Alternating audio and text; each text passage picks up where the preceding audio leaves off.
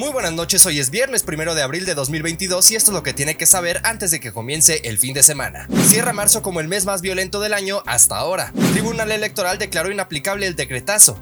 López Obrador calificó al tribunal de paradójico, absurdo y antidemocrático. También quiere clausurar al INE. La Coparmex llamó a cuidar la autonomía del Banco de México.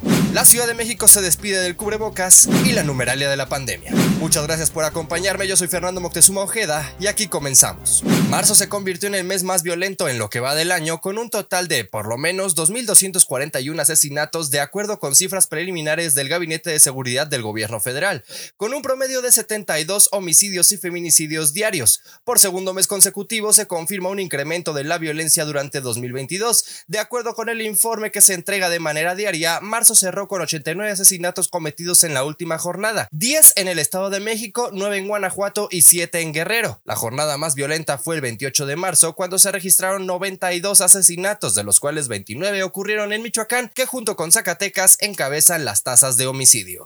Por otro lado, le comento que el pasado lunes el Tribunal Electoral del Poder Judicial de la Federación declaró inaplicable el decreto de interpretación auténtica del concepto de propaganda gubernamental dentro del procedimiento de revocación de mandato y confirmó las medidas cautelares dictadas por la Comisión de Quejas y Denuncias del Instituto Nacional Electoral, que ordenó a la gobernadora de Campeche, Laida Sansores, y al partido Morena eliminar de sus redes sociales la publicación en apoyo al presidente, dado que se estimó que se trataba de propaganda gubernamental difundida en periodo prohibido.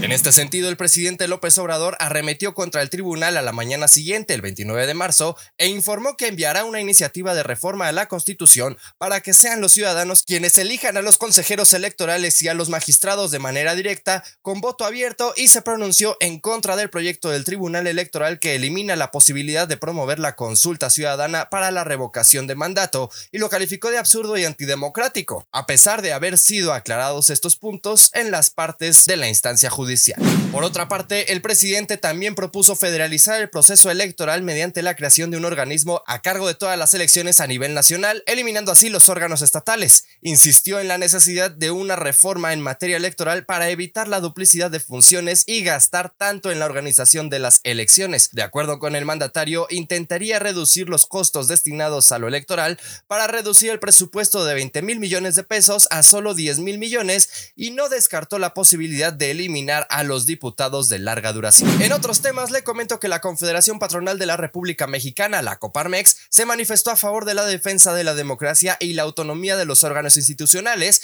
esto luego de los hechos contra la autonomía del Banco de México. La Confederación subrayó que los hechos recientes en referencia a que el presidente se adelantó al anuncio de la tasa de interés del Banco Central no deben repetirse, ya que se debe garantizar la independencia del organismo en las decisiones y la eficacia de la política monetaria con el alza de las tasas en Banjico, anunciada por el presidente López Obrador, diversas instituciones como el INCO y México como vamos han destacado los problemas que esto le está causando a la banca.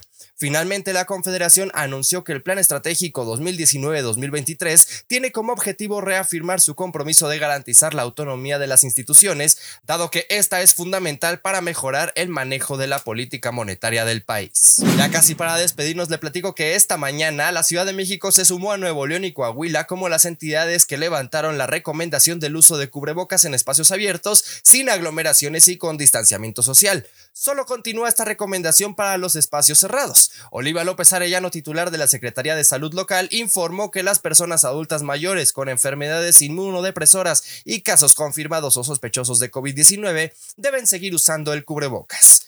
Yo mantengo lo que le he dicho en otras ocasiones, más vale que nos digan exagerados. Ya para despedirnos le platico que México acumula 5.662.073 casos acumulados y 323.127 defunciones por COVID-19, de las cuales 111 se registraron en las últimas 24 horas. En este momento la Secretaría de Salud Federal reconoce 8.876 casos activos de la enfermedad. Por mi parte es todo, por favor no baje la guardia, sígase cuidando y aprovecho para agradecer los mensajes y llamadas de solidaridad que he recibido a lo largo de esta semana, nosotros aquí seguiremos. Yo soy Fernando Moctezuma Ojeda, arroba Fermoctezuma o en Twitter, fermoctezuma.news en la web y si así me lo permite la próxima noche de viernes, nos escuchamos en este mismo espacio. A nombre de Adrián Ojeda Román le deseo que pase un estupendo fin de semana. Cuídese mucho.